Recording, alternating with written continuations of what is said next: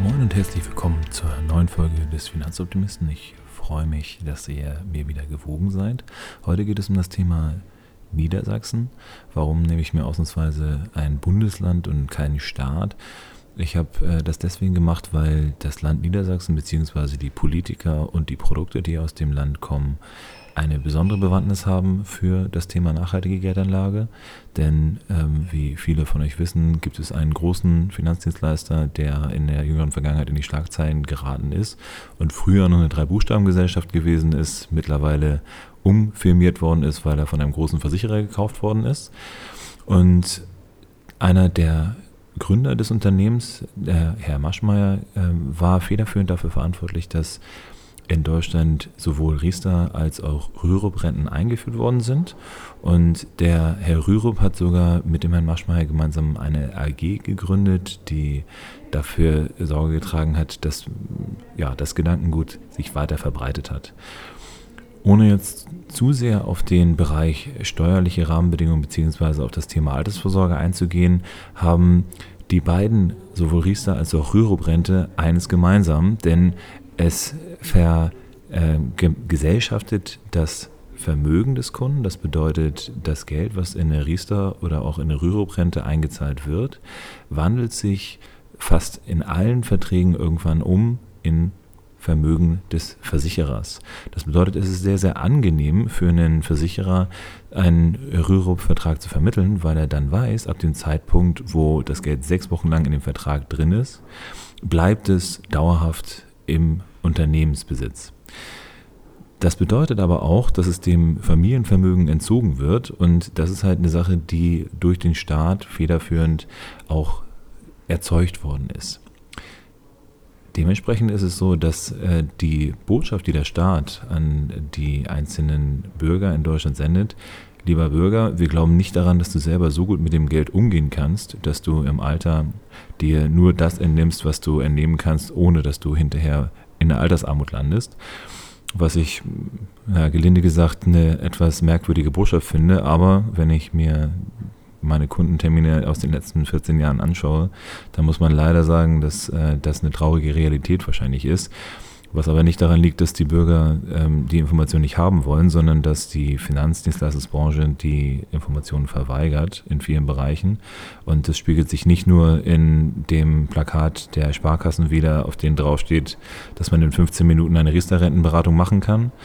Ähm, ja, das ist also eine Thematik. Also wir wollen im nächsten Stammtisch, den wir hier in Frankfurt dann stattfinden lassen, uns auch über das Thema Beeinflussung von politischen Entscheidungen durch Großkonzerne dann befassen.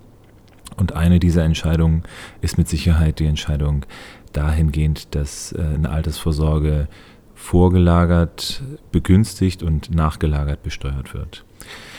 Ein weiterer Aspekt ist, dass ähm, der ähm, Herr Maschmeyer mit seinem Unternehmen, was jetzt mittlerweile eben an die Swiss Life übergegangen ist, ähm, auch gewisse Dinge in der Branche äh, losgetreten hat, die wir, unter denen wir jetzt aktuell immer noch zu leiden haben. Und ähm, das sind ähm, gewisse problematische Geschäfte im Bereich der geschlossenen Finanzierung von Investments.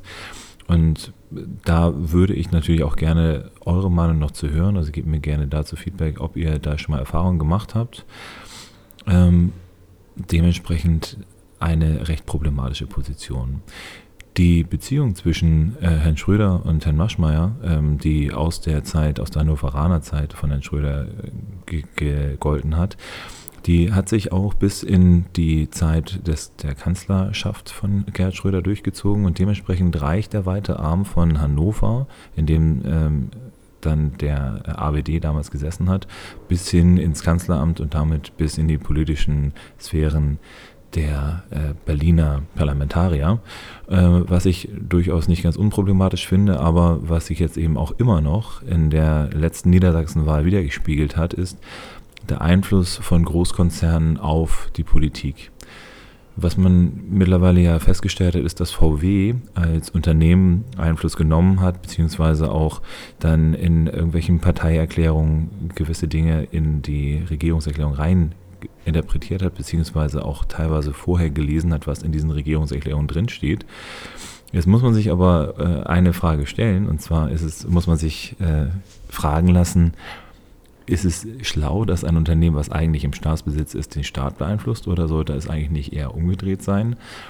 Und ein weiterer Punkt zum Thema VW, neben dem, dass wir bei Dieselgate ähm, und auch dem Abgasskandal schon ähm, problematisch genug sind, gehört dem Unternehmen über das Tochterunternehmen MAN auch der äh, Rheinmetallkonzern zumindest zu 49 Prozent circa.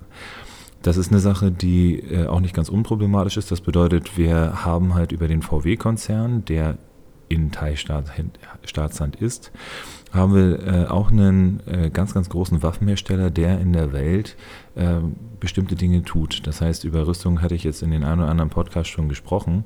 Und gerade Rheinmetall äh, wird halt ähm, aktuell schon fast eher gelobt dafür, dass die ihre Ko Korruptionsvorfälle sogar offen zugeben. Das bedeutet, äh, ja, Rheinmetall ist halt eher noch einer der netteren Waffenhersteller, weil sie eben offen zugeben, dass sie bei bestimmten Waffen, die jetzt äh, Korruption auch angewendet haben.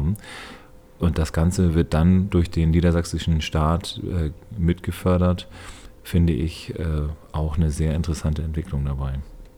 So, das jetzt halt erstmal zu dem heutigen Ergebnis zu Niedersachsen. Ich äh, freue mich auf jeden Fall, dass ihr wieder zugehört habt. Wir werden das Ganze jetzt auch noch bei dem nächsten Stammtisch besprechen. Ich will dementsprechend auch nicht alle Sachen bis in die allertiefste Tiefe dann hier beschreiben. Eine Sache auch nochmal zum letzten Stammtisch, also der Stammtisch zum Thema Großbritannien. Ich habe einige sehr, sehr schöne Dinge nochmal gelernt, weil ich mehrere Menschen dabei hatte, die auch im äh, Sektor Banken und auch äh, zum Thema Brexit was eben zu sagen hatten. Ich hatte dann etwas zu sagen äh, zum Thema, wie entwickelt sich das Ganze jetzt auch für die Frankfurter, für die Frankfurter Hotellerie. Und äh, das war eine sehr, sehr spannende Geschichte. Also ich freue mich darauf, wenn möglichst viele Menschen dann am 22.11. sich anschließen mögen und ähm, mich in Frankfurt besuchen kommen. Und äh, dementsprechend äh, wünsche ich euch einen sehr, sehr guten Tag noch und ich wünsche euch, dass ihr ein bisschen was mitgenommen habt aus meinen äh, Ausführungen jetzt heute. Äh, besucht mich auf der Seite www.finanzoptimist.de und wünscht euch gerne ein neues Thema für die kommende Woche, denn am nächsten Dienstag werde ich wieder eine neue Folge hochstellen. Ich wünsche euch einen schönen Tag. Tschüss und bis zum nächsten Mal.